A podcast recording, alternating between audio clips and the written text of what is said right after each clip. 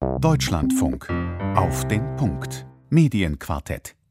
Zeitenwende in der Politik, aber nicht in den Medien? Guten Abend, willkommen zum heutigen Medienquartett mit Christian Flote am Mikrofon. Brauchen wir eine andere Auslandsberichterstattung? lautet heute Abend die Frage. Geopolitische Karten und Machtverhältnisse auf unserem Planeten werden derzeit neu gemischt. Der Angriffskrieg auf die Ukraine wird dabei als Auslöser, aber auch als Brennspiegel diverser Interessen und Verschiebungen gesehen. Alte Linien und Gewissheiten internationaler Politik scheinen oder sind sogar über den Haufen geworfen. Das Ausmaß der Verwerfung lässt sich ja in den bellizistischen Tagesberichten mit ihren manchmal grausamen Details erahnen. Umso erstaunlicher, dass viele Medien weiterhin in einer überlieferten Länderberichterstattung verharren, die zudem in den vergangenen Jahren eher ausgedünnt wurde. Auslandsberichterstattung in der Krise, fragen schon manche Experten, zum Beispiel in einer gerade erschienenen Studie der Otto Brenner Stiftung. Starten wir die Runde mal da, wo bzw. womit und wie wir so oft in den vergangenen Wochen medial abgeholt wurden.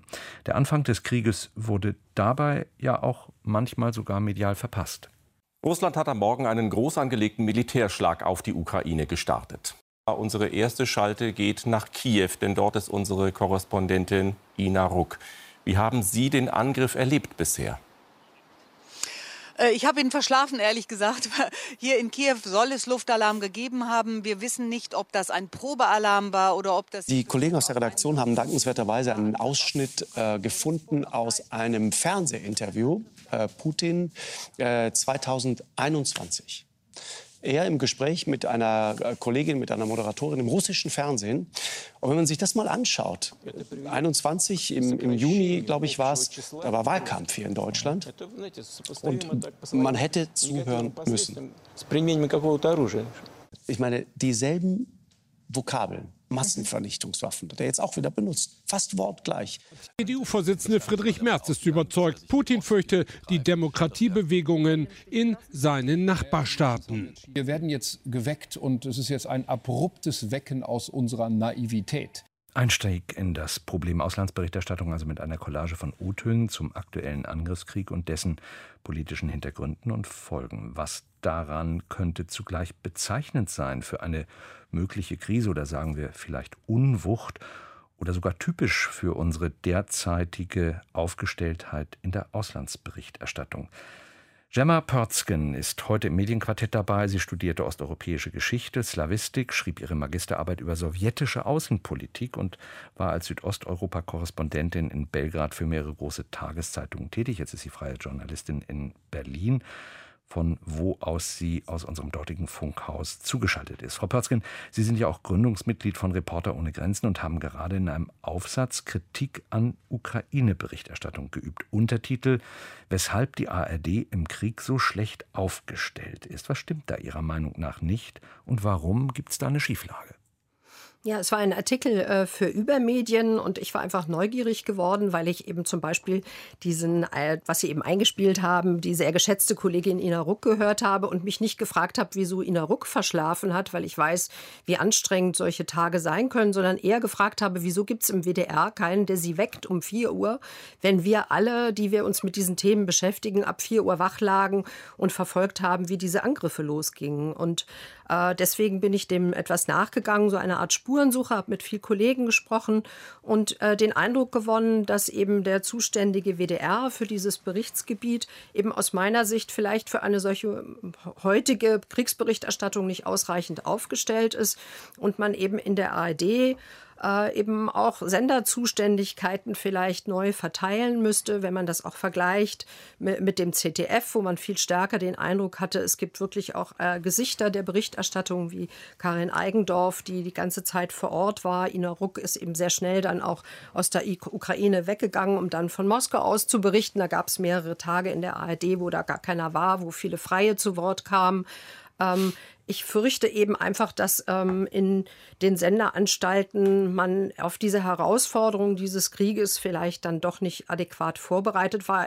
Und das auch ein Spiegel ist natürlich der deutschen Politik. Vielleicht gehört das einfach auch zusammen. Hm. Nochmal zu den strukturellen Aufgestelltheiten. Sie haben jetzt einen Reporterpool, also bei dem anderen öffentlich-rechtlichen Sender ZDF genannt. Das scheint ein Gegensatz zu sein zu der Aufstellung innerhalb der ARD. Sie haben von Berichtsgebieten gesprochen. In Ihrem Artikel untersuchen Sie das auch. Können Sie das noch ein Stück näher ausführen, was da möglicherweise nicht mehr zeitgemäß scheint? Gerne. Also dieser Reporterpool, äh, den gibt es eben schon seit mehreren Jahren im ZDF. Da ist eben Frau Eigendorf zum Beispiel eine davon. Der macht eben möglich, in solchen Krisensituationen relativ flexibel und schnell zu reagieren und Leute zu entsenden. Äh, ähm, das gibt es eben in der ARD nicht. Ich habe von Kollegen gehört, dass das lange diskutiert wurde und offenbar jetzt auch wieder im Gespräch ist.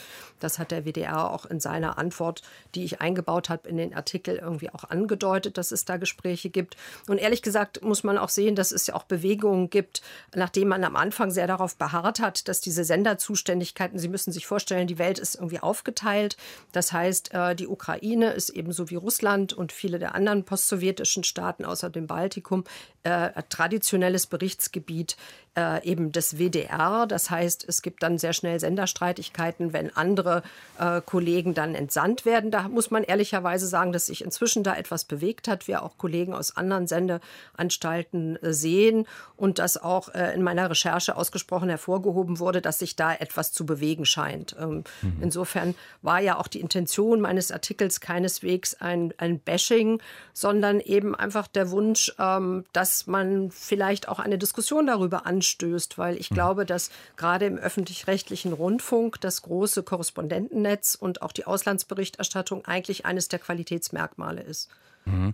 Also äh, das Thema Berichtsgebiete ist eins, wo sich vielleicht etwas weiterentwickelt. Und die zweite Frage ist dann, äh, die wir auch noch mal strukturell wahrscheinlich aufgreifen werden in der Sendung, Berichtsgebiete, wie groß sind die denn eigentlich und wie viele Menschen sind für welche Berichtsgebiete, welche Größe und welcher möglichen Problematiken, die dahinter äh, auch schlummern, dann äh, zuständig und verantwortlich. Jetzt lassen Sie uns auf die Situation in Zeitungen schauen. Das soll geschehen mit Markus Wehner, der ebenfalls heute im Quartett dabei ist aus Berlin. Mit Ihnen, äh, Gemma Pörzgen, äh, zusammengeschaltet ist dort aus unserem Funkhaus.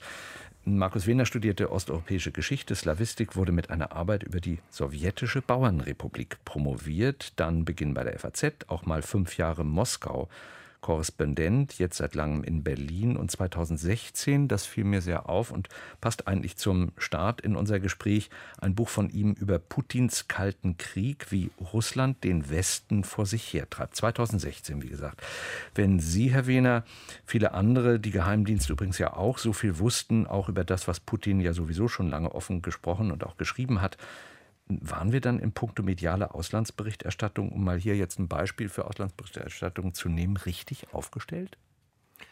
Ja, guten Abend. Äh, ich äh, habe, wie gesagt, 2016 dieses Buch geschrieben, in dem ich äh, die These aufgestellt habe, dass Putin schon einen Krieg führt seit Jahren gegen den Westen, gegen die Europäische Union, aber gegen den Westen insgesamt und dass er dafür ganz viele verschiedene Instrumente benutzt über Cyberangriffe, Propaganda, Fake News äh, äh, bis hin zu einer hybriden Kriegsführung, aber auch einer ganz offenen Kriegsführung, wie wir sie dann auch im Donbass aber dann auch in, in, Syrien erlebt haben. Und ich habe davor gewarnt, äh, dass man dieses äh, russische Regime unter ihm verharmlost und dafür plädiert, äh, mit einer Härte und auch einer Abschreckung und auch einer Aufrüstung und auch einer offenen Blick für diese ganzen Bedrohungen zu reagieren. Äh, das habe ich auch immer in der Zeitung geschrieben und natürlich mhm. viele andere Kollegen auch. Ich würde sagen, das war kein Versagen der Medien insgesamt, äh, die in ihrer ganz großen Mehrheit doch kritisch über Putin und die innen- wie außenpolitische Verhärtung seines Regimes berichtet haben. Die Politik ist dem aber nicht gefolgt. Und mhm. das, würde ich sagen, war der große Fehler dabei. Mhm. Wie ist es denn mit der Wahrnehmung jetzt? Äh, was haben Sie da für eine Vorstellung? Die, die Wahrnehmung all dessen, was geschrieben wurde, jetzt nehmen, bleiben wir bei den Zeitungen, äh, die Leserinnen und Leser, ähm, haben die das irgendwie registriert, aber die Tatsache, dass Politik nicht entsprechend gehandelt hat, hat das dann eher so nach hinten geschoben in der Wahrnehmung? Ist das Ihr Eindruck?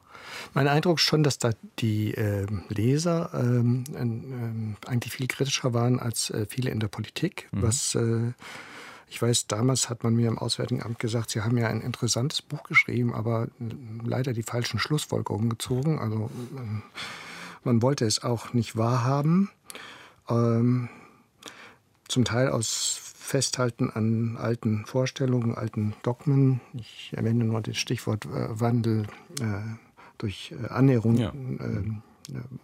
Oder Wandel durch Verflechtung, hieß es ja dann unter Steinmeier. Zum Teil auch einfach dadurch, was durch Unkenntnis, würde ich sagen, weil man sich mit diesen Ländern nicht äh, auseinandergesetzt hat ähm, und äh, einfach sie auch nicht verstanden hat. Wie ist es die in der Aufgestelltheit jetzt äh, der Auslandsberichterstattung? Also ähm, vielleicht auch äh, Diskussionen, die Sie intern mitbekommen, wie man sich aufzustellen hätte, anders, vielleicht weniger weiße Flecken, ganz woanders auch sich anzusiedeln.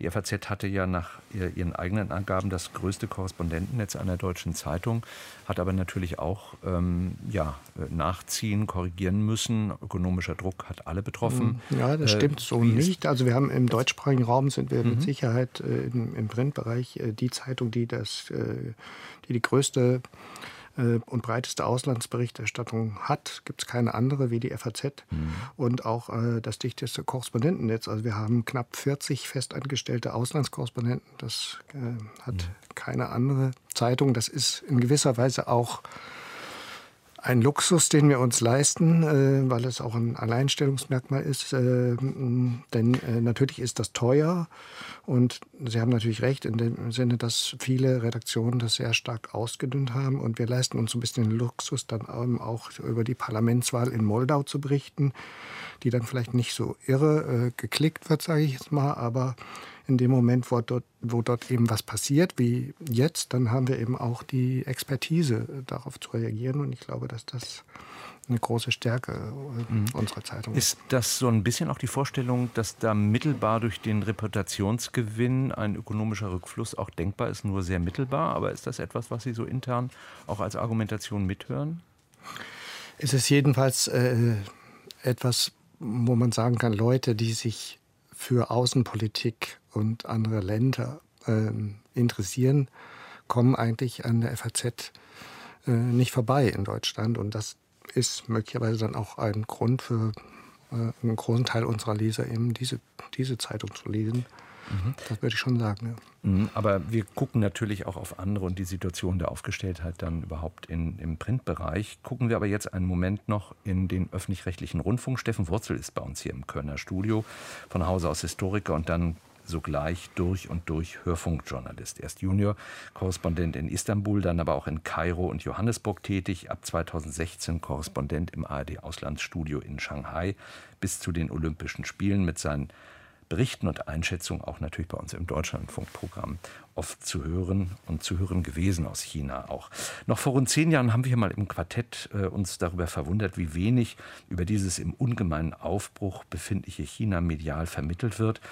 Es hat den Anschein, da wird jetzt viel mehr drüber gemacht. Haben Sie da mehr Korrespondenten und Korrespondenten oder ist das eine größere Bereitschaft in Redaktionen, das aufzugreifen? Gibt es mehr Sendefläche? Erzählen Sie doch ein bisschen darüber, wie die Aufgestelltheit ist. Also ich habe das Gefühl, sowohl in der täglichen Arbeit äh, gehabt, im Grunde täglich, als auch in den, sage ich mal, Off-Air-Gesprächen, Hintergrundgesprächen, wenn ich mal auf Deutschland Besuch war, das Interesse ist nicht nur riesig groß, das wird auch größer. Andererseits bekam ich häufig gesagt, hochinteressant, was du uns da erzählt hast. Leider können wir das nicht on air bringen, das passt bei uns nicht rein aus diesem oder jenem Grund. Natürlich gibt es so Sender wie den Deutschlandfunk, die Fachredaktionen haben, Wirtschaft, Kultur, Zeit, Zeitfunk und so weiter, wo ein großes wo eine große Möglichkeit ist, äh, Dinge darzustellen. Aber es gibt eben auch unter diesen 64 äh, Hörfunkwellen der ARD unglaublich viele Sender, die ja, Redakteurinnen, Redakteure haben, die uns aus China gerne schalten würden und, und äh, Berichte machen, aber die dann sagen, ja, irgendwie passt es bei uns nicht rein. Ist und das, das ist äh, hochinteressant, weil einerseits hört man X, andererseits gemacht wird dann eben Y. Äh, das ist jetzt ein bisschen Binnenbetrachtung, aber sind wir denn in China angesichts auch jetzt der Aspekte, die Bedeutung, die China haben könnte in der Rolle der geopolitischen Machtverschiebung jetzt, also ich komme nicht vom Zünglein an der Waage, dazu ist das Land zu stark und zu groß. Aber äh, sind wir aus deutscher Seite im Bereich Medien, öffentlich-rechtliche Medien, da richtig aufgestellt? Ich bin natürlich befangen. Als, als China-Korrespondent ja, ja, äh, sage ich sofort, müsste man dreimal so viele Leute ja. reinschicken. Also es gibt äh, vom, äh, von der ARD zwei Fernsehkolleginnen und Kollegen und zwei Hörfunkstudios in Shanghai und in Beijing. Und äh, das Bemerkenswerte ist, dass wir da plus zwei Kollegen vom ZDF, die ich fürs Öffentlich-Rechtliche sozusagen noch ins Boot holen möchte, äh, sind wir da einigermaßen gut aufgestellt. Aber ähm, ganz klar ist, regelmäßig äh, musste ich, und das geht den Kolleginnen und Kollegen genauso, Anfragen ablehnen, weil wir einfach nicht dazu kommen. Weil auch für uns der Tag nach äh, zwölf Stunden, sage ich mal, oder 14 Stunden manchmal äh, am Ende ist und dann macht man auch keine gute, gute Berichterstattung mehr. Würden Sie sich denn wünschen oder vorstellen können, dass man jetzt jetzt sagt, das ist ja eine strategische Entscheidung. Jetzt müssen wir gucken nach China. Absolut. Jetzt brauchen wir zehnmal so viele. Zehnmal vielleicht nicht, aber ich habe oft dafür geworben und werde da auch nicht müde zu sagen, mindestens äh, ein, zwei Leute mehr. Und das Interessante ist ja, dass man in Deutschland tatsächlich, da war ich oft konfrontiert mit dem Hinweis, China wird immer wichtiger. Und meine Antwort darum, darauf war immer, nee, China ist auf Wichtigkeitsstufe 1 angekommen. Wer das noch nicht begriffen hat, der ist dann doch so ein bisschen im Vorgestern verhangen. Holen wir den vierten hier in der Runde mit dazu. Dr. Lutz Hachmeister hatte viele Professionen, Publizist, Professor, ausgezeichneter Dokumentarfilmemacher, auch selbst mal Chef des berühmten Grimme-Instituts. Die Liste ist lang und Sie beobachten seit Jahrzehnten die mediale, auch politische, internationale Entwicklung. Was ist denn da tatsächlich dran äh, jetzt an einer Formulierung, äh, die, die in der aktuellen Otto Brenner äh, Studie oder Dokumentation über die Situation von Außen Auslandsberichterstattung dort auch mit genannt ist, dass man eigentlich 40 Leute da reinschicken sollte und äh, wie andere Sender das eben halt auch tun. Oder aber der Kommunikationswissenschaftler Uni Erfurt Kai Hafetz, der sagt, in unserer Wahrnehmung gibt es die Zone des guten Europa, vielleicht die USA und der Rest ist dann dort so eine Art äh, außersystemisches Chaos und es gibt viel zu viele weiße Flecken. Das ist eine ganz alte Kritik. Also es gibt einen berühmten Buchtitel von Rupert Neudeck, der mal berühmt wurde mit Kap Anamur. Äh, der hieß Den Dschungel ins Wohnzimmer. Das war ein Buch über Auslandsberichterstattung, also sozusagen eine Kritik an Exotismus, an auch an der Art von Reportagen, die immer so ein bisschen so eine flache Ethnologie geboten haben. Ich glaube, das ist so ein bisschen vorbei. Man muss ja auch sagen, die Chance für den einzelnen Nutzer, für das Publikum, sich zu informieren, ist natürlich heute größer denn je über fast jedes Land der Erde äh, über Social Media, über ganz unterschiedliche äh, Internetkanäle, nicht nur eben über die etablierten Sender. Das ist natürlich auch eine große Herausforderung. Ich würde eher sagen, wir haben ja ein bisschen so über den nationalen Raum geredet, über einzelne Zeitungsmarken, über den öffentlich-rechtlichen Rundfunk dass die einzige Chance, das professionell wieder einzufangen, was so an Explosion von Komplexität passiert ist in den geopolitischen internationalen Beziehungen, sind stärkere Kooperationen, zum Beispiel im europäischen Bereich auch. Welche Rolle spielt da die EBU, zum Beispiel die Europäische Rundfunkunion? Eine gewisse Gefahr, die für den, für den, gerade auch für den öffentlich-rechtlichen Rundfunk ins Haus steht, ist, dass höher gebildete Schichten sich direkt bei CNN und der BBC informieren, weil die natürlich mhm. auch aufgrund ihrer Tradition und äh, dem, dem, dem kolonialistischen Erbe und dem expansionistischen Habitus der USA äh, in der Auslandsberichterstattung schon mal strukturell und dann auch noch mit dem englischen Sprach, äh, Sprachraum besser situiert sind. Und mir geht es so, dass ich zum Beispiel jetzt bei dem Ukraine-Konflikt, abgesehen von der Lektüre von Büchern und von Tageszeitungen, den deutschen öffentlichen rechtlichen nicht mehr eingeschaltet habe, weil mir das zu wenig war, zu wenige Leute, die mir auch nicht unbedingt vollständig kompetent erschienen. Und da bin ich bei Clarissa Ward von CNN, um nur einen Namen äh, zu nennen. Da fühlte ich mich eher auf der sicheren und intensiveren Seite, was die äh, aktuelle Berichterstattung anlangt. Mhm. Da würde ich gerne nach Berlin auch fragen. Da geht es ja um die Kompetenz. Äh Herr Wurzel, selbstverständlich, bitte mit dazu. Was braucht es für Kompetenz in der Auslandsberichterstattung? Was sind die Ingredienzien?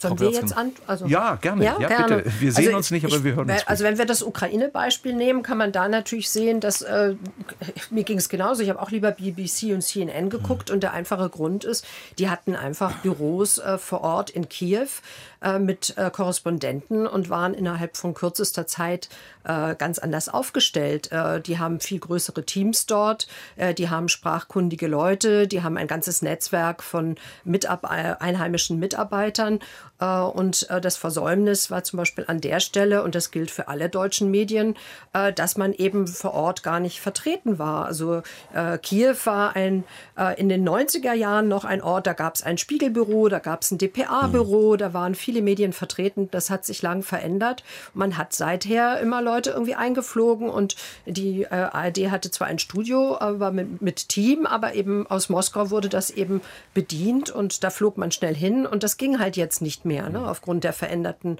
äh, äh, Situation. Und insofern sehe ich da ein ganz strukturelles Problem. Es gab in den letzten Jahren äh, drei äh, freie Journalisten, die die Ukraine-Berichterstattung vor Ort äh, regelmäßig abgebildet haben. Das ist ein junger Ukrainer, der von der Krim kommt, äh, Denis Trubetskoy. Mhm. das ist ein Kollege von der Taz, Bernhard Klasen, der eigentlich ein pensionierter Übersetzer ist.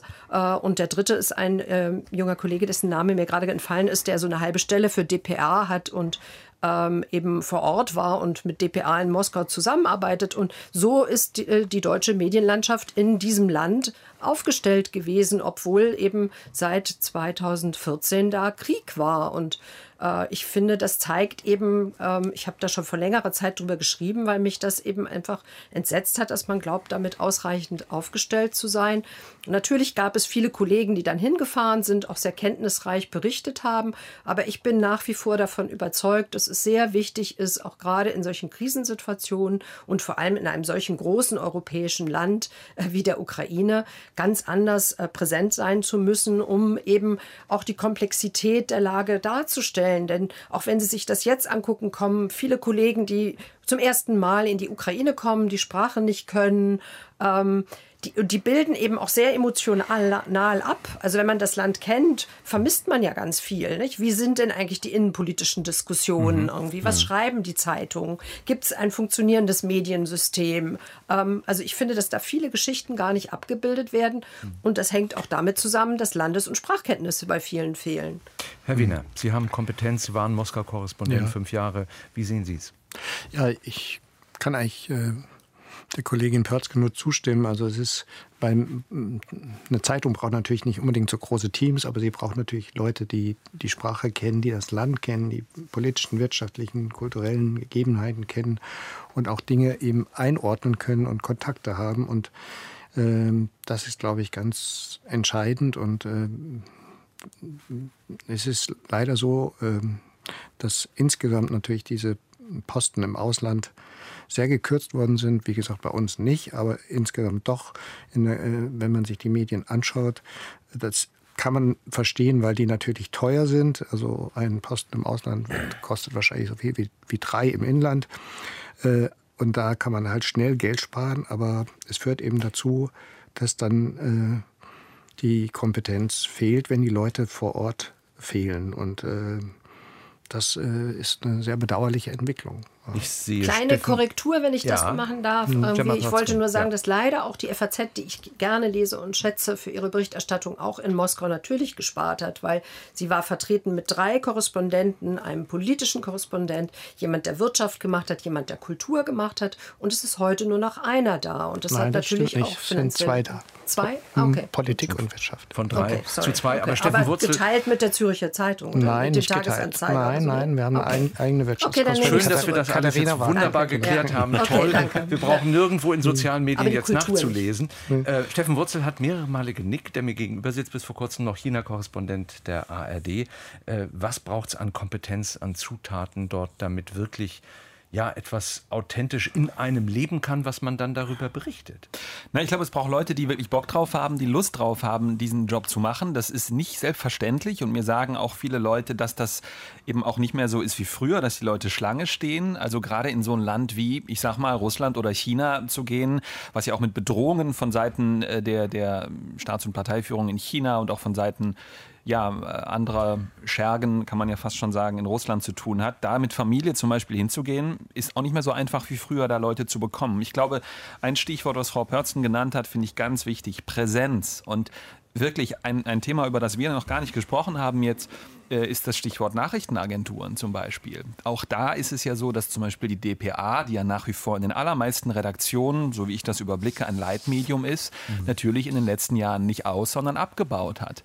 Ähm, äh, beim Beispiel China ist es so, wirklich eines der wichtigsten, eine der wichtigsten Nationen dieser Welt ähm, da sitzen zwei Leute für die DPA. Das sind hervorragende Kollegen, das möchte ich ausdrücklich ja. betonen. Aber diese zwei Stellen sind natürlich nichts im Vergleich zu dem, was die angelsächsischen Kolleginnen und Kollegen von Reuters, von Bloomberg, von AP und so weiter haben. Da sitzen Dutzende Leute zusammengerechnet mhm. in China und bei der DPA sind es eben zwei. Mhm. Plaudern Sie doch mal aus dem Nähkästchen. Wie oft ist es denn schon vorgekommen, dass Sie irgendetwas angeboten haben und Sie haben aus der Redaktion dann zu Hause gehört, ja, aber bei TPA heißt das so oder so? Ja, das ist der Klassiker, auf den Sie anspielen. Ich habe mhm. das tatsächlich nicht häufig gehört. Im Gegenteil, mhm. bei uns war es häufig so, dass auch durch die Zeitverschiebung, man ist ja in China oder in Ostasien grundsätzlich vor der mitteleuropäischen Zeit, dass wir da immer eine Chance hatten, tatsächlich Themen zu platzieren. Also die Zeiten sind, glaube ich, wirklich vorbei, wo Nachrichtenredaktionen erstmal eine Agentur brauchen, was ja im Grunde dafür spricht, dass man Korrespondenten mal machen lassen sollte. Wir sind jetzt im aktuellen Beispiel. Die Frage ist, ähm, gibt es denn andere Gebiete, gucken wir auf den Planeten, also Mali, Syrien, Afghanistan mhm. werden auch immer wieder in dem Zusammenhang genannt, auch in den, den Studien, Erwähnungen, Otto Brenner Stiftung auch jetzt gerade. Ähm, welche Widerstände sind da zu überwinden, äh, intern auch, wenn solche Dinge anders besetzt in der Berichterstattung werden sollen? Ja, es ist natürlich so eine, so eine Deformation professionell des, des Journalismus generell, dass immer die die, aktuelle Krise alle anderen wieder auswischt. Also der Ukraine-Konflikt ist jetzt so aus verständlichen Gründen, weil er uns ja auch nahe geht, ähm, so äh, übermächtig, dass zum Beispiel über Syrien und Libyen fast gar nichts mehr rezipiert wird und auch wenig berichtet wird nach meiner äh, Beobachtung was wurde aus der Griechenland-Krise, aus der Euro-Krise und so weiter. Das muss man sich einfach vergegenwärtigen. Und ich glaube, eine Methode wäre, dass man äh, auch in so großen Organisationen wie der ARD und dem ZDF oder anderen Rundfunkanstalten und Zeitungen im Grunde so eine geopolitische Strategiegruppe bräuchte, die sich ab und zu mal trifft und über die einzelnen Länder hinaus auch prognosefähig ist. Auch zum Beispiel durch Kontakte zu Geheimdiensten. Das hat es ja immer wieder gegeben. Im Journalismus ist ein heikles Thema. Äh, aber man war natürlich verblüfft, wie exakt die CIA doch die ganze Sache mit der Ukraine doch vorausgesagt hat. Wahrscheinlich ja hätte es im Falle Russland keine Geheimdienste gebraucht, da hätte man auf ja. die Korrespondentinnen und Korrespondenten hören Wahrscheinlich sollen. ist das Wer auch in den letzten Jahren äh, einmal die Woche ja. eine Wochenzeitung gelesen hat, der okay. äh, war eben, glaube ich, nicht auf dem Trip, huch, das hat uns alle überrascht, sondern der oder die wusste, dass da was, was Putin äh, macht. Und, äh, Gut, dann hat man eben auf diese Korrespondenten nicht gehört. Das, das ist, die, das Problem. Ja. Genau. Aber ich, trotzdem würde ich bei meinem Vorschlag oder bleibe ich bei meinem Vorschlag, dass so übergeordnete strategische äh, Überlegungen, gerade in Zeiten stärkerer, also einer Reaktualisierung von Geopolitik, von der ja viele mhm. sprechen, äh, dass das wichtig wäre und dass man nicht so in den Routinen äh, versandet, gerade was jetzt neue Konstellationen China, Russland, Indien, Pakistan und so anlangt. Das muss natürlich auch vorbereitet werden, äh, um, um intensivere Recherchen in Gang zu setzen. Also dafür würde ich doch sehr entschieden plädieren. Da würde ich gerne Gemma Pörzgen fragen, die sich ja jetzt äh, bei dieser Ukraine-Kriegsfrage ähm, ja sehr mit beschäftigt hat. Ist das eine strukturelle strategische Herausforderung für alle diejenigen, die Verantwortung haben, also beispielsweise insgesamt im öffentlich-rechtlichen Rundfunk oder aber auch sicherlich in der Zeitungslandschaft? Äh, vielleicht in der Verlegerschaft. Denn die Frage, wen schicken wir, wie viele schicken wir dorthin, wie bilden wir das auch im Programm ab das, oder auf den Seiten ab, das ist doch eine grundlegende Frage. Das finde ich eben auch. Ich finde, das ist eine Herausforderung, vor der wir stehen, medial, aber natürlich auch in der Politik. Ich fürchte nur, dass in den Medien, wenn man das so pauschal mal sagen darf, äh, die Provinzialisierung eben noch äh, genauso weit fortgeschritten ist wie in Teilen der Politik, dass man eben äh, dieses Projekt Regionalisierung in vielen der Landessender sozusagen verfolgt hat.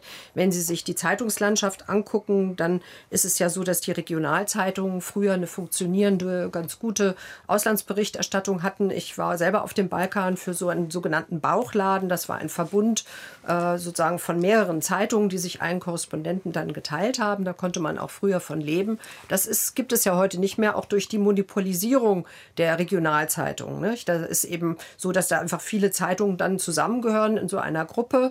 Äh, und dann eben auch nur noch ein verringertes Honorar anbieten und dadurch Auslandsberichterstattung auch nicht mehr bezahlbar wird. Insofern sind die Strukturen eigentlich genau gegenläufig. Auch bei DPA ist es natürlich so, dass das alles eher auf Abbau programmiert ist und sie Regionen haben wie den Balkan, wo man eben zum Beispiel auch das Büro in Belgrad ist geschlossen seit vielen Jahren. Äh, und das macht man jetzt alles von Budapest aus sozusagen. Und ich glaube, das ist nicht adäquat angesichts der Krisen, die man auch dort hat zum Beispiel. Da würde ich gerne Lutz Hachmeister mit ins Boot nehmen. Sie stehen ein bisschen über den Systemen und äh, Danke, dass Sie das sagen. Da. Also in diesen Zeiten. Ich glaube, wir kommen ja auf ein Thema zurück, das wir hier in diesem Quartett sehr häufig besprochen haben. Wo, wo bekommt man zusätzliche Ressourcen, sprich Geldmittel her, also über Stiftungen, ja. äh, auch über, über eine öffentliche Förderung, die meinetwegen auch sogar staatlich sein kann, wenn sie unabhängig reguliert reguliert wird. Und ich glaube, man wird da nicht darum herumkommen. Aus dem Markt an sich werden alle diese Postulate, die wir hier gemeinsam erhoben haben, äh, abgesehen von einzelnen Leuchttürmen, die es noch gibt, äh, nicht mehr erfüllt werden können. Das heißt, diese Frage, äh, wie kann man äh, wirklich konkrete Rechercheprojekte auch in der Auslandsberichterstattung längerfristig fördern und nicht so über so Spotlights, die steht auf dem äh, äh, sozusagen auf der Agenda einer leider im Moment ja nicht vorhandenen Medienpolitik in Deutschland. Äh, und da kann man immer wieder nur anmahnen, dass das passiert. Es geht letztlich um Geld, Zeit, äh, ähm, kundige Menschen vor Ort. Äh, das, darauf wird man immer wieder zurückkommen. Es gab 2008 ja schon mal ein Dossier von Netzwerk Recherche zum Zustand der deutschen Auslandsberichterstattung. Da wurden damals angemahnt vernachlässigte hintergründige Recherchen. Und äh, da war eher die Redaktionsseite angesprochen, die wollen das nicht, die wollen bunte, obskure Dinge und mhm. dergleichen haben. Was hindert Steffen Wurzel äh, jetzt jemanden, welche Umstände sind es, da ganz tief in Recherchen einzusteigen, hintergründige Dinge anzubieten? Was ist das der Alltag? Geben Sie mal bitte Einblick da. Also es kommt, denke ich, immer darauf an, wie man aufgestellt ist. Für mich als Hörfunker in Shanghai, der immer einen Counterpart noch in Beijing hatte, war es ein Riesenluxus, den Kollegen, die Kollegin anrufen zu können und zu sagen, ich bin nächste Woche im Landesteil Xinjiang unterwegs und versuche mich so häufig wie möglich zu melden, aber ich weiß noch nicht, mit was ich zurückkomme. Also diesen Luxus gibt es natürlich in sogenannten, jetzt ich spreche jetzt für den ARD-Hörfunk, sogenannten Zwei-Mann-Studios oder in Kairo sind es zum Teil noch mehr oder in, in Washington. Da kann man sich diesen Luxus nehmen, aber es gibt eben auch viele Berichtsgebiete, das Wort fiel ja häufig, mhm. wo eine Person alleine ist, da ist es dann wirklich schwierig, da muss man sich den Rücken frei halten. Ich muss aber auch eine Lanze brechen für den ARD-Hörfunk. Niemals hat irgendjemand gesagt, mach das nicht. Niemals hat irgendjemand nee. gesagt, das ist zu teuer, mhm. sondern im Gegenteil. Ähm, viele Chefinnen und Chefs haben äh, oder ermuntern uns, ähm, wirklich solche Dinge auch anzubieten. Die werden ja auch gesendet, die werden übrigens auch geklickt, die werden auf Instagram auch auf und runter geklickt. Ähm, äh, das Problem ist eher da, äh, ja, die, das Selbstmanagement und wie kriege ich diese ganzen Anfragen alle unter einen Hut. Mhm. Vielleicht, Herr Wurzel, die, für den Hörfunk äh, trifft es zu, dass da sicherlich noch eine andere Situation ist. Aber wir erinnern uns alle, wie, viele Kämpfe man führen musste, damit der Weltspiegel als Format überhaupt erhalten bleibt und nicht auf einen etwas obskuren Sendeplatz abgeschoben wird. Aus heutiger Sicht erscheint das ja geradezu als abstrus dass man das als Kernauftrag des mhm. öffentlich-rechtlichen Fernsehens nochmal anmahnen musste. Es ist zum Glück nicht zu größeren Beschädigungen gekommen, äh, aber da sieht man, welche Abwehrschlachten da auch von Seiten der Medienkritik geführt werden mussten damit man eigentlich so Selbstverständlichkeiten erhält. Ne? Wir sollten auf die Berichtsgröße vielleicht auch noch mal eingehen und äh, vielleicht hilft Herr Wehner von der FAZ dort ein Stück eben mit dem doch äh, noch mal bestätigten größten Korrespondentennetz, äh, was ja eine Zeitung dann leistet. Vergleich mit anderen. Ähm, wie ist es denn mit so einem Berichtsgebiet wie Lateinamerika meinetwegen? Was, äh, wer ist da medial ähm, aufgestellt und übersieht Länder wie Argentinien, wie Brasilien, wie Chile, die ja nun sehr ähm, kenntlich und unterschiedlich mhm. äh, sind, von sich reden machen. Also alleine, wenn man an Brasilien denkt, erstmal nicht nur die Größe, sondern jetzt auch die politischen Herausforderungen und Dimensionen, die da anstehen. Ähm, wie sind Sie dort aufgestellt, verteilt über den Planeten? Und dann mhm. gucken wir mal, wie es bei anderen ist. Mhm. Das, das, ist sicherlich äh, auch bei uns so, dass wir natürlich in äh, äh, Weltregionen äh, nicht so aufgestellt sind, wie man sich das vielleicht wünschen würde. Also ich denke vor allen Dingen an Afrika. Äh, da ähm, könnte man wahrscheinlich noch viel mehr machen. In Lateinamerika, Südamerika haben wir zwei Korrespondenten, also für Wirtschaft und Politik äh, jeweils einen. Ähm, da das äh, in, in, äh, den Vereinigten Staaten haben wir natürlich mehr Leute, ja, aber das hat natürlich auch damit zu tun, äh, dass da einfach ein noch größeres Interesse da ist und einfach die Bedeutung der Vereinigten Staaten weltweit noch größer ist. Ich wollte aber noch was sagen dazu, was ähm, Gemma Pörtzen gesagt hat. Sie hat gesagt, es gibt so eine Provinzialisierung in den Medien und ich würde sagen, es gibt eben auch eine Provinzialisierung in der Politik. Also denken wir mal an den Bundestagswahlkampf. Oh, hier wird da hat die Außenpolitik, ai, ai, ai, da hat die Außenpolitik überhaupt keine Rolle gespielt, ja, weder Russland noch China noch sonst irgendwas. Also das äh, ist, glaube ich, äh, ein Punkt. Ähm, der erstaunlich ist in, in, Zeiten der Globalisierung, wo wir alle darüber reden und auch wissen, dass es eine viel größere gegenseitige Abhängigkeit gibt, wo die Leute sich eigentlich auch interessieren. Ich glaube, die Bevölkerung interessiert sich durchaus äh, für das, was in anderen Ländern passiert. Es ist ja zum Teil sogar so, dass das Dinge, die äh, sagen wir mal, ein Polizistenmord an einem Schwarzen in, in äh, den Vereinigten Staaten führt dazu, dass wir Proteste hier äh, bei uns haben. Ja? Also das heißt, so nah sind wir zusammengerückt, aber in der politischen Debatte vor der Wahl spielt auf einmal das Ausland gar keine Rolle. Ja? Und das ist sowas, was mich dann doch sehr wundert. Mhm. Wobei Nord Stream schon thematisiert wurde das in der Komplexität. Ja, aufgrund der, der Attacken der USA übrigens auch. Das war schon ein mhm. Thema. Steffen Wurzel aber, der hat ganz heftig den nee, Ich wollte Herrn Wehner nur zustimmen. Ich habe das häufig erlebt, wenn politische Delegationen in China waren, äh, bevor die äh, Staatsführung die Grenzen wegen Covid geschlossen hat, ähm, habe ich mich oft gewundert, dass Parlamentarier ähm, und äh, aus Landtagen, aus dem Bundestag staunend wie Touristen äh, durch Shanghai gelaufen sind und über die boah doch so großen Hochhäuser gestaunt haben und ach, hier kann man ja alles bargeldlos bezahlen, ist ja auch interessant, wo ich mir auch gedacht hatte, Mensch, wer brieft euch denn oder lest ihr ab und zu mal Zeitung, bereitet ihr euch auf so eine Reise vor? Wenn nicht, dann tut wenigstens so. Das war häufig mein Gedanke. Danke für den Einblick in den Alltag und die Erfahrungen. Lutz Hachmeister wundert das nicht? Was jetzt wundert jetzt mich eben nicht. da, wie der Alltag dann aussieht, der Kontakt mit mich Politik wundert bei, also ich bin weit entfernt von von der äh, sozusagen vom Bashing von Politikern generell, aber es ja, gibt ja sehr, sicher. Nee, nee, ja, ja aber es gibt natürlich sehr viele Politikfelder, wo einen schon die Naivität der handelnden Figuren und die mangelnde Tiefensicht auf die Dinge äh, frappiert. Also insofern wundert mich das nicht. Also selbst bei hochbezahlten professionellen Politikern, die sehr viel mit sich selber und Intrigen und inneren Strukturen zu tun haben, ist im öffentlich-rechtlichen Rundfunk allerdings auch nicht anders. Äh, manchmal. Ähm, also von daher ist wahrscheinlich dieses Feld der Außenpolitik auch nicht mehr oder weniger unprofessionell besetzt als die Gesundheitspolitik, die Verkehrspolitik, die Medienpolitik mhm. äh, und so weiter. Da kann der Journalismus natürlich, wenn er äh, wenn er äh, wenn er gut fundiert ist und genügend Ressourcen hat, immer ein großes Korrektiv sein und anmahnen. Das ist ja auch die Aufgabe dieses dieses Berufszweiges. Aber das Problem ist natürlich, dass auch in den Redaktionen eben eine Sicht vorherrscht, als ob viele Menschen eben Außenpolitik nicht so interessiert. Und ich glaube, das ist einfach falsch. Mhm. Also äh, gerade in Deutschland wir reisen viele Menschen. Wir haben einen mhm. ganz hohen Bevölkerungsanteil, der irgendeinen mhm. Hintergrund hat in einem anderen Land, sich für diese Region weiterhin interessiert. Wir haben internationale Firmen in den kleinsten Städten, die, wo Geschäftsleute weltweit unterwegs sind, weil sie irgendwie Marktführer sind in einem bestimmten Segment.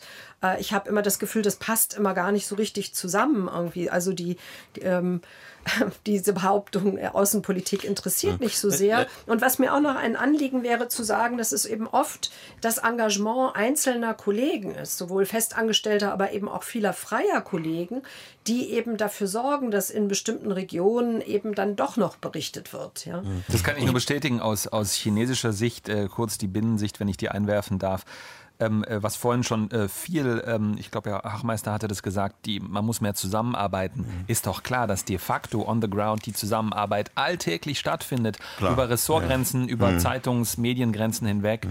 ähm, und äh, man äh, da sozusagen schon viel weiter ist als vielleicht in den Redaktionsstuben in mhm. Deutschland. Ich will noch ein aktuelles Beispiel nennen, weil ich mich immer sehr für die französische Innen- und Außenpolitik interessiert habe. Ähm, Frankreich wurde auf einmal wieder interessant, als ins Haus stand, dass Marine Le Pen vielleicht gewinnen könnte, was ich immer für völlig unrealistisch gehalten habe ähm, im zweiten Wahlgang. Und das ist so ein gewisses äh, Defizit, dass man immer Themen annimmt, wenn sie besonders äh, auf eine Kontroverse gebürstet sind und dann das Land wieder wahrnimmt diese, ich sag mal, diesen Typus Georg Stefan Troller als Paris-Korrespondent ohne Nostalgie, der jetzt 100 äh, geworden ist und nochmal eine Biografie meine ersten 100 Jahre äh, geschrieben hat, der wirklich in dem Land, äh, der das Land aufsaugt und das sagt, das ist mein Land und das ist meine Stadt, Paris. Also ohne Nostalgie glaube ich, dass dieser Typus doch sehr in den Hintergrund getreten ist. Beim öffentlichen Rundfunk auch durch die Rotationen und dann muss halt jemand mhm. Mal den und den Posten bekommen und kann sich dann gar nicht so richtig einarbeiten. Das ist auch ein Faktor. Lassen Sie uns einiges für die Schlussrunde dann äh, doch zusammenfassen, werden wir, wenn wir mal mittelfristig gucken, vielleicht fünf bis zehn Jahre weiter, unsere äh, mehr über unsere Welt, die Menschen, die Politik, die Probleme erfahren, wird es dann vielleicht weniger weiße Flecken geben, welche Rolle spielen soziale Medien, die auch möglicherweise mit professionellem Journalismus unterstützt werden und wird es parallel zu den offenbar großen geopolitischen Verschiebungen eine gewisse Neuaufstellung in der Auslandsberichterstattung bei uns geben. Ich würde Sie gerne alle fragen. Gemma Pörzgen, freie Journalistin aus Berlin und Kompetenzschwerpunkt Osteuropa. Ja, ich bin sehr dankbar für diese Frage, weil ich glaube, wir haben so ein negatives Bild gezeichnet, das vielleicht auch ein bisschen übersieht, dass es sehr gute Initiativen gibt. Also es gibt so äh, Cross-Border-Journalismus zum Beispiel immer mehr, wo Menschen zusammenarbeiten aus verschiedenen Ländern. Äh, es gibt diese Investigativgruppen, die eigentlich völlig äh, davon leben, dass man in vielen Ländern sozusagen sich zusammenschließt und zusammen eine große Recherche stemmt mit viel unterschiedlichen Perspektiven mhm. und Input aus verschiedenen Ländern. Also aus meiner Sicht sind sind das ja hoffnungsfrohe Ansätze. Und Prima. Äh, lassen Sie uns den Blick von einem Zeitungsfachmann äh, noch dazu nehmen, Dr. Markus Wehner, Korrespondent der FAZ Berlin. Ich glaube, das, was Sie gesagt haben in den sozialen Medien, das ist natürlich ein ganz wichtiger Punkt. Also ich sehe jetzt zum Beispiel in dem Krieg in der Ukraine, wenn man sich jetzt auch in sozialen Medien wie Twitter zum Beispiel die Experten sucht, die sich gut auskennen, mhm. da gibt es Militärexperten, da gibt es äh, Ukraine-Experten, da gibt es Leute, die die politische Lage in Russland äh, gut einschätzen können. Äh, man kann Videos anschauen, also man kann da unheimlich viel erfahren. Äh, und das ist natürlich ein ganz äh, qualitativ großer Sprung sozusagen in unserer Beschäftigung mhm. mit äh, mit äh, anderen Ländern und in, in, mhm. dem Fall mit einem Krieg. Aber äh, es gibt auf der anderen Seite haben die sozialen Medien ja auch eine andere Seite. Also äh, ich sehe das natürlich, dass äh, sozusagen staatlich gelenkte Desinformation auch ein großer Teil ist ja. dieser sozialen Medien und mhm. äh, die Journalisten müssen eben oft gerade eben mhm. erstmal gegen diese Propaganda anschreiben und Dinge klarstellen, richtig ja. stellen. Das heißt, das ist so ein zweischneidiges Schwert. Auf der einen Seite kann man darüber viel transportieren, auf der anderen Seite Dann wird auch viel Falsches darüber transportiert. Dankeschön. Professor Lutz Hachmeister, Medienwissenschaftler und Filmemacher. Das sehe ich auch so. Ich glaube, die Möglichkeiten, sich zu informieren, äh, sagte ich ja eben schon, sind größer als jemals zuvor. Äh, man muss den Leuten nur, und ich will dieses äh, sehr vernutzte Wort Medienkompetenz vermeiden, ähm, stärker beibringen, wie man richtig liest, wie man die Fakten einschätzt. Das geht auch. Das ist jetzt kein Mysterium, trotz aller sogenannten Fake News. Äh, also das ist nochmal ein weiteres Feld, das wir hier aber in den vergangenen 15 Jahren, Herr Floto, auch immer wieder diskutiert haben. Und auch da ist nicht viel passiert. Wir werden nicht müde. In den Schulen. Wir werden nicht müde. Genau. Steffen Wurzel, freier Journalist, bis vor kurzem AD-Korrespondent in China. Naja, es wurde in der Schlussrunde schon sehr viel Schlaues gesagt. Ich möchte hinzufügen, es gibt, äh, ich bin ein alter Optimist, wirklich gute Tendenzen. Deutschsprachige Zeitungen wie die NZZ hat eine neue Stelle Shenzhen geschaffen, hat eine neue Stelle in Taipei geschaffen. Die ARD hat äh, nach Kriegsbeginn einen tollen Podcast aufgelegt. Alles ist anders.